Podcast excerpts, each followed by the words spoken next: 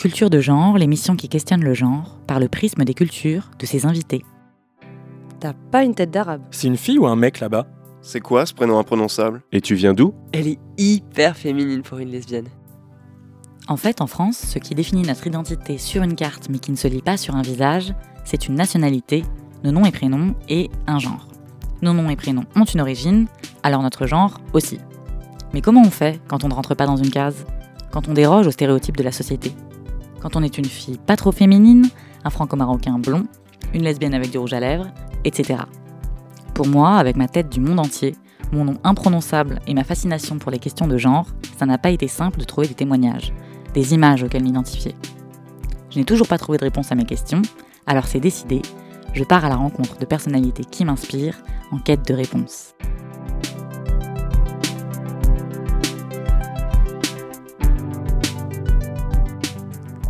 Fallait donc que je rencontre Émilie Tranguyen. Bonjour à tous, bienvenue dans ce 12-13, jeudi 18 janvier. Merci. De... On la voit tous les jours à la télé. Elle est féminine et puissante, deux adjectifs qu'on n'associe pas toujours ensemble et qui n'ont pas le même sens pour tous. Émilie est métissée, d'origine algérienne et vietnamienne. Elle évolue dans un milieu d'hommes et j'ai des questions à lui poser. J'ai tout de suite eu envie de l'interroger sur ses modèles. Algériens, vietnamiens, ses modèles d'hommes, de femmes ou autres qui ont pu l'aider à se construire, à être qui elle est aujourd'hui. Et c'est parler de ses parents qui est venu le plus simplement. C'est marrant parce que euh, au fur et à mesure euh, de, mon enfance, euh, les, les, modèles en fait ont, changé. D'ailleurs, les modèles que j'avais pu avoir quand j'étais petite sont devenus les contre-modèles après. En fait, il y avait d'abord, il y avait d'abord mes parents. Effectivement, c'est les premiers adultes qu'on voit et auxquels on peut, peut, se référer. Et dans le couple de mes parents, mon père semblait être plus fort que que ma mère, et donc j'avais l'impression que lui était plus puissant euh, et donc, je, me, je voulais faire comme mon père. Donc, je voulais, euh, mais c'était des exemples euh, idiots. C'était, je voulais manger comme mon père parce que mon père prenait des forces en se faisant des grandes assiettes au repas. Il se resservait à chaque coup. Et ben, pour devenir forte comme mon père, il fallait que je mange comme lui, donc que je me resserve comme lui, que je fasse tout, tout comme ça. Ma mère, elle, c'était toujours une noisette de quelque chose. Et pour moi, c'était la faible. C'était celle qui se faisait entre guillemets un peu, un peu étouffée par mon père. Et moi, je voulais pas ça.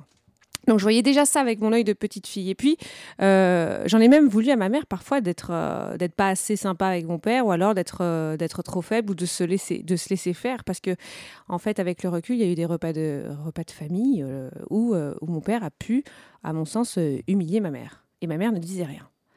Et après quand j'ai grandi je me suis aperçue qu'en fait bah, la gentille c'était ma mère et le méchant, entre guillemets, c'était mon père.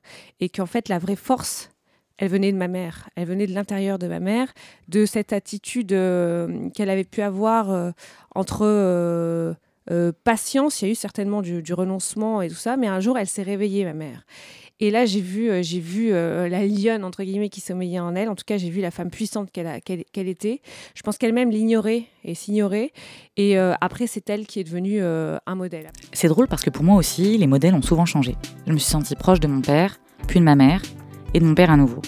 Mais c'est mes grands-mères qui, sans jamais me juger, m'ont appris qu'être une femme ou être homosexuelle, c'était pas un problème. Émilie me parle de son grand-père aujourd'hui, et ce papy Brahim, c'est quelque chose. Par exemple, mon grand-père, qui est donc algérien.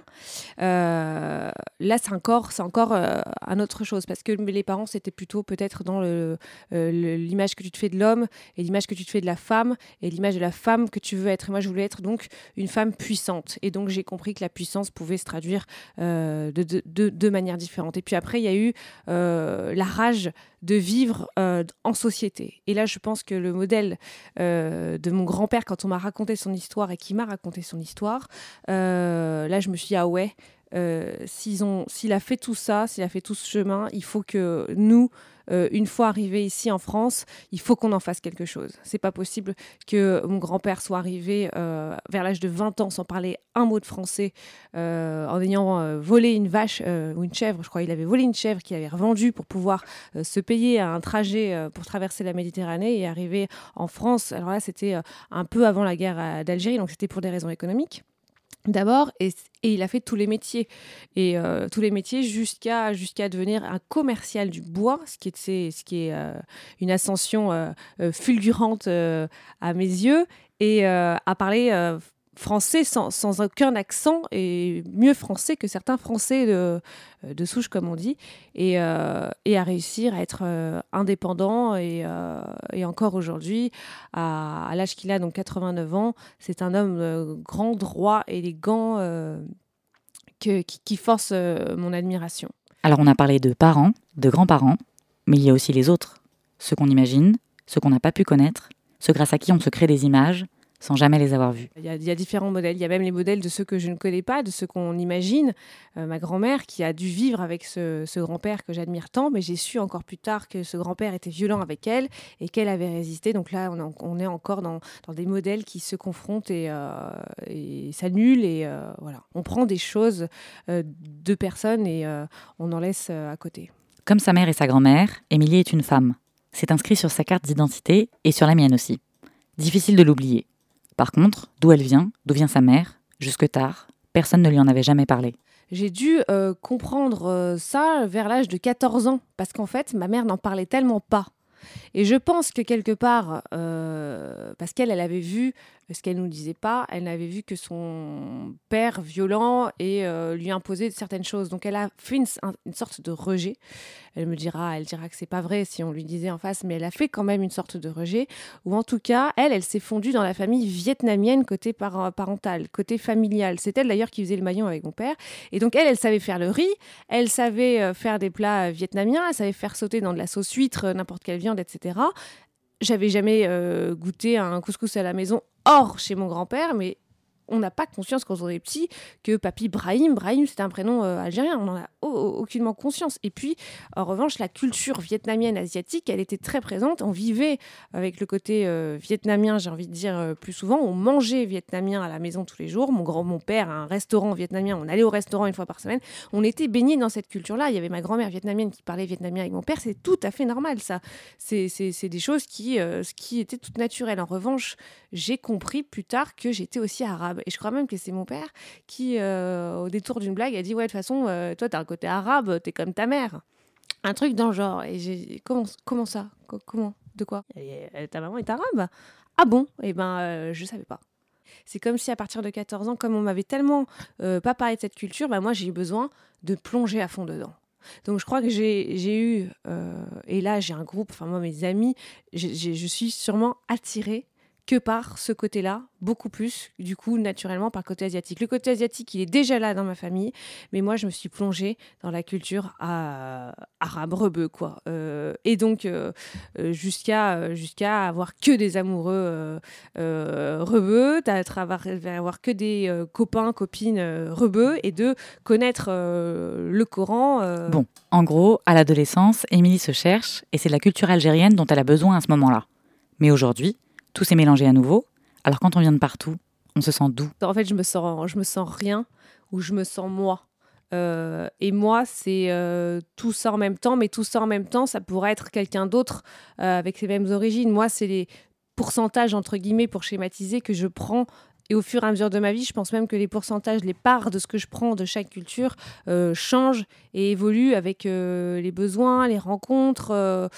Euh, voilà, les, les- les- choses dont j'ai besoin pour, pour être bien dans ma peau, en fait. Mais je pense que je suis euh, Émilie, Tranguyenne, qui sait elle, euh, intimement qu'elle est aussi algérienne quand je me présente. Et parce qu'on se dit tout le temps, mais d'où tu viens? Et on me dit n'importe tout et n'importe quoi, parce que oui, je ressemble euh, à plusieurs choses finalement. Euh, bah, je le dis, je dis, euh, ouais, je sais, je suis vietnamienne et algérienne. Je dis ça, mais, mais en fait, ça veut rien dire pour moi. Je sais d'ailleurs intimement que ma grand-mère vietnamienne a des origines autrichiennes, je vais pas vous embrouiller, mais ma grand-mère euh, française qui était avec mon grand-père algérien, elle avait des origines roumaines. Donc ça, c'est des choses que je sais, mais c'est trop compliqué. C'est déjà trop compliqué même pour moi euh, que d'approfondir jusque-là. Je suis euh, juste ce que je suis avec ce que j'ai su, ce que j'apprends et ce que j'apprends encore sur moi-même et sur ma vie. Ces origines qu'on peut avoir, ces cultures avec lesquelles on grandit, ne sont jamais figées. Pourtant, je me demande si pour certains, elles ne sont pas biaisées au départ. Parce que dans une famille avec un papa et une maman, qui est le modèle de base de notre société, c'est le père qui donne son nom aux enfants. Alors, est-ce qu'on se sent plus proche de la culture de son père quand on en a un et qu'on porte son nom? Je pense que ça joue euh, forcément. Euh, ça fait partie du coup de mon identité. Émilie, c'est un prénom euh, français, catholique, voilà, Émilie. mais Tran Guyenne, ça y est, je, je, sens que j'ai une identité. D'ailleurs, quand je dis comment je m'appelle, là, les gens peuvent relever le nez, me regarder et dire Ah, tiens, Tran Guyenne, ça vient d'où? C'est quoi? C'est votre père? En plus, les gens demandent C'est votre père, alors qu'on sait très bien, même si les choses sont en train de changer, que c'est le père qui donne souvent le nom J'entendais Sarah dans les, dans les séries comme Côte Ouest, les séries américaines, donc j'avais pas conscience que tu étais un, un, prénom ou quoi que ce soit. Bon, après, il y avait tonton Karim et tonton Hassan.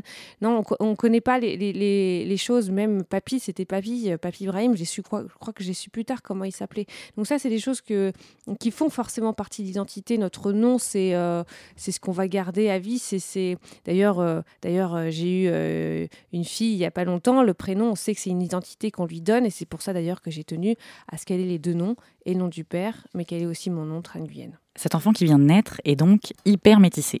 Et c'est le cas de génération en génération. Je me demande alors si le terme de métisse ne va pas disparaître un jour. Peut-être qu'il n'aura plus de sens. En attendant, Émilie me parle de ce qu'elle a envie de transmettre à cet enfant.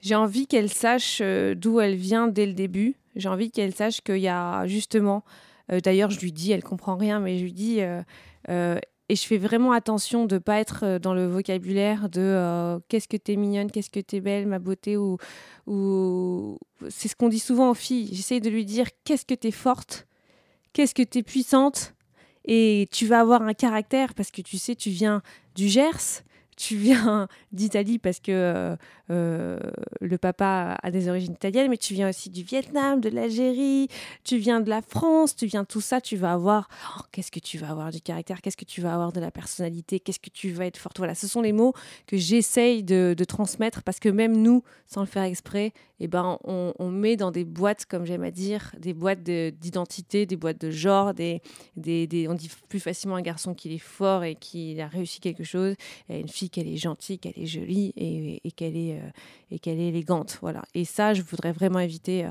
ces écueils parce que pour moi, ce sont des écueils. La première définition d'un écueil, c'est une petite île rocheuse émergée qui constitue un danger pour la navigation. C'est pour ça que, comme Émilie, je pense qu'il faut faire attention au langage. Qu'insister sur les caractéristiques féminines et masculines, ça peut être dangereux. C'est ce qui m'amène à questionner Émilie sur le genre dans son quotidien, à la télé. Car en regardant un JT, j'ai appris plein de choses sur les habitudes, l'image de ceux qui présentent. J'ai même appris que le carnet rose, cette rubrique qui annonce les naissances au sein d'une rédaction, ça existe encore. Pourtant, j'avais l'impression qu'une femme enceinte à la télé, ça se faisait pas trop. Alors l'annoncer, encore moins. Est-ce qu'on traite alors de la même manière une naissance à la télévision, suivant le genre des journalistes? Qui évolue dans le bon sens, mais je pense qu'on est encore dans l'exagération du trait, c'est de dire, moi on m'a dit, c'est bien qu'on te voit enceinte à la télévision, c'est bien qu'on montre qu'on peut être enceinte à la télévision. Euh, oui, alors pour oui, oui, c'est bien, oui, parce que oui, effectivement, on vit des vies, on est des femmes et on peut euh, être enceinte, euh, c'est la vie, quoi. c'est comme ça qu'on est tous arrivés. Donc, mais c'est marrant qu'on se pose encore la question et c'est marrant qu'on dise que c'est bien en fait qu'on prononce euh, qu'on veuille, qu'on veuille euh, enfoncer le clou, quoi, qu'on veuille le, le, montrer. Et euh, ouais, c'est clair. Je sais pas si on aurait dit, si on l'aurait dit pour un homme. En même temps, je me rappelle de cette scène avec Samuel Etienne qui était suivi par une radio ou une émission télé, je crois le, Tube Média, et il était à Europe 1 et sa femme venait d'accoucher et il avait quitté la radio pour aller, pour aller rejoindre sa femme. Et effectivement, euh, c'était une scène assez émouvante et du coup la, télé l'avait gardé pour, pour raconter ça et lui avait dit à la radio je pars à la maternité. Donc là c'est l'homme qui a fait le pas aussi. Euh, je pense que c'est à l'homme de normaliser euh, l'homme et la femme. On doit tous, nous sommes des parents, nous sommes des parents. Voilà. C'est effectivement marrant de devoir en parler. Des femmes enceintes, il y en a partout dans les rues. Et on devrait en faire un sujet quand on en voit à la télé? Je dis ça, mais je suis la première à avoir été étonnée. Enfin, je suis pas encore une pro de la télévision, mais ce que je vois, c'est surtout de grandes femmes blondes et blanches. Pas que ce soit un problème. Mais une femme jeune avec du style et métisse comme Émilie, il n'y en a pas tellement. Je me demande alors si c'est plus dur d'avancer comme ça. Je pense que oui. Alors, ça, a été les deux, parce qu'en fait, euh, j'ai été confrontée à certains, euh, certaines hiérarchies, certains, euh, souvent d'ailleurs des hommes, mais il y a eu aussi des femmes qui, qui, qui ont pu me mettre et, tenter de me mettre dans la boîte qui se faisait, en fait, la boîte qu'il s'imaginait en me voyant. C'est-à-dire, ah, elle est jeune, elle est mignonne.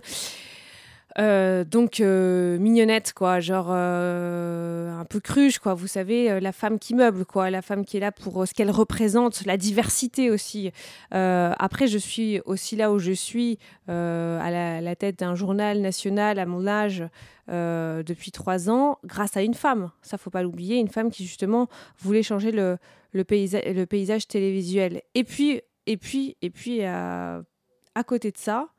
Et là, c'est vraiment génial, c'est que je sais qu'il y a des jeunes, euh, mais que ce soit des jeunes euh, vietnamiens ou des jeunes euh, rebeux ou des, jeunes tout court ou même des, jeunes femmes, des jeunes femmes qui m'écrivent. Et je pense que là, j'incarne je, un peu le, le c'est possible le tien c'est possible. En fait, elle, si elle, elle, elle y est arrivée, c'est qu'en fait, c'est pas si fermé que ça. Euh, c'est pas qu'un milieu de pistons, euh, de blondes, de bourgeois, de juifs ou de je ne sais quoi, tout ce qu'on entend sur la télé. Non, il y a peut-être des ouvertures. Et ça, c'est génial. Donc, être une femme et grandir avec plein de cultures différentes, avancer avec un gros bagage de discrimination, finalement, ça peut devenir une force. C'est devenu ma force. Il faut que ça soit euh, ta force. Euh, ça, c'est l'adage qui est très connu. Euh, c'est Cocteau qui disait ça. Il faut surtout faire de ces différences des forces. Et ça, c'est clair, je l'ai compris. Mais même ça, c'est difficile en fait. C'est difficile. On a tendance à vouloir euh, euh, s'assimiler. On a tendance à vouloir ressembler à ce qu'on voit, à, à ressembler au. Quand on connaissait pas ce milieu, moi, quand je regardais la télé à la maison, surtout que la télé, je pense qu'elle a rassemblé ma famille parce que comme il y a des cultures différentes, des origines différentes, là où on se retrouvait, c'était ensemble, en train de regarder un programme ensemble, en train de regarder un journal, en train de s'informer en même temps, en train d'avaler cette information. Et donc mes parents, ils ont, ils ont mis, ils ont donné une grande place à la télévision euh, dans la famille. Et ce tube, cet écran, pour moi, c'était euh, c'était euh, derrière, à l'intérieur, il devait y avoir un monde fou, un monde inaccessible. Je me rappelle d'ailleurs de ma sensation quand je suis arrivée sur un plateau télévision. Euh, je faisais pas encore de télé du tout. J'étais allée euh, euh, faire la spectatrice sur le plateau du Grand Journal. Je tremblais, je tremblais, je vibrais. J'étais dans la télévision. J'étais de l'autre côté de l'écran. Et c'est comme ça que ça se passe. quoi. S'il y a des grues au plafond, il y a des grandes lumières qui, qui chauffent ça résonne, on est mal assis, euh, c'est plus petit que ce que je voyais, mais c'est fou, c'est fou, c'est génial. Et cette personne, je la vois à la télé et là, je la vois en vrai. J'ai complètement sacralisé le truc. D'ailleurs, il a fallu faire tout l'inverse pour y travailler et pour être à l'aise et pour être bien.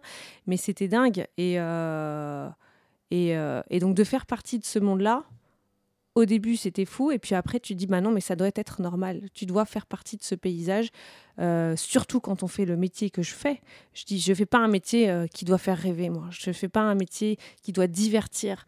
Je dois informer, je dois faire relais. Je ne suis qu'un relais de ce qui se passe dans la société. Je ne suis qu'un, mais le, média. Je suis ce tube, en fait. Je suis ce lien. Et pour faire lien, il faut ressembler à qui tu lis.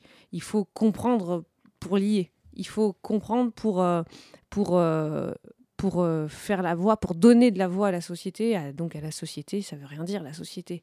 Donc la diversité, c'est comme ça moi que j'accepte ce mot. C'est qu'il en faut de la diversité. Il faut que les gens soient divers euh, à la télévision, surtout quand il s'agit euh, de parler de la société. Si on résume, la télé ça change un peu, mais pas beaucoup non plus.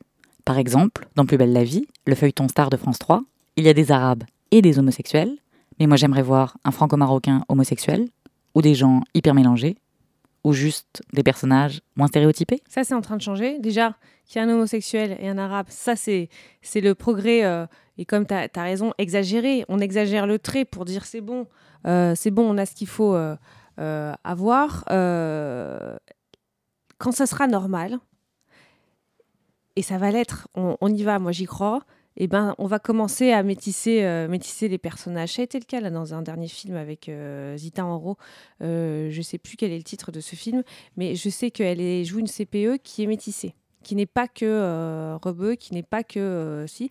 Et elle en parlait justement euh, dans son film que euh, c'est une fierté de jouer une métisse, d'enfin être qu'un un personnage voilà plus complexe, plus mélangé. Ce qu'est ce qu'est notre pays, ce qu'est la France, on est un pays de mélangés, on est un pays de rencontres. Les Parisiens ne sont pas des Parisiens, ce sont des provinciaux. Mais alors imaginez, les Français ne sont pas des Français. On est tous des mélangés, on a tous euh, des origines. Là, il y a eu le, test que les gens euh, faisaient avec plaisir de voir l'ADN pour voir d'où on venait. on vient jamais d'un seul endroit. On vient de plusieurs endroits, donc on est tous mélangés. Il y a tous ces nuances-là. On est tous gris. C'était une histoire, celle d'Émilie, et pas celle de quelqu'un d'autre. J'ai hâte de vous faire écouter nos prochains invités afin de m'éclairer, de nous éclairer sur comment vivre avec notre genre et nos origines quand les indications sont rares. Merci à Émilie Trenguyen d'avoir été ma première invitée dans Culture de genre, et merci à Marine et Christophe de m'avoir aidé à préparer cette émission. C'était Culture de genre, l'émission qui questionne le genre par le prisme de la culture de ses invités sur Radio Campus, Paris.